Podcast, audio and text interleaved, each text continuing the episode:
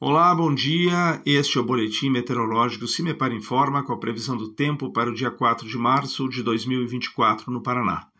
Nessa segunda-feira, as condições do tempo no estado mudam. Temos uma frente fria se deslocando pelo mar, na altura do sul do país. Instabilidades já ocorrem no início do dia a partir do setor oeste, oeste, sul, até parte do sudeste, região metropolitana. Alguma chuva localizada no período da madrugada e início da manhã poderá ocorrer.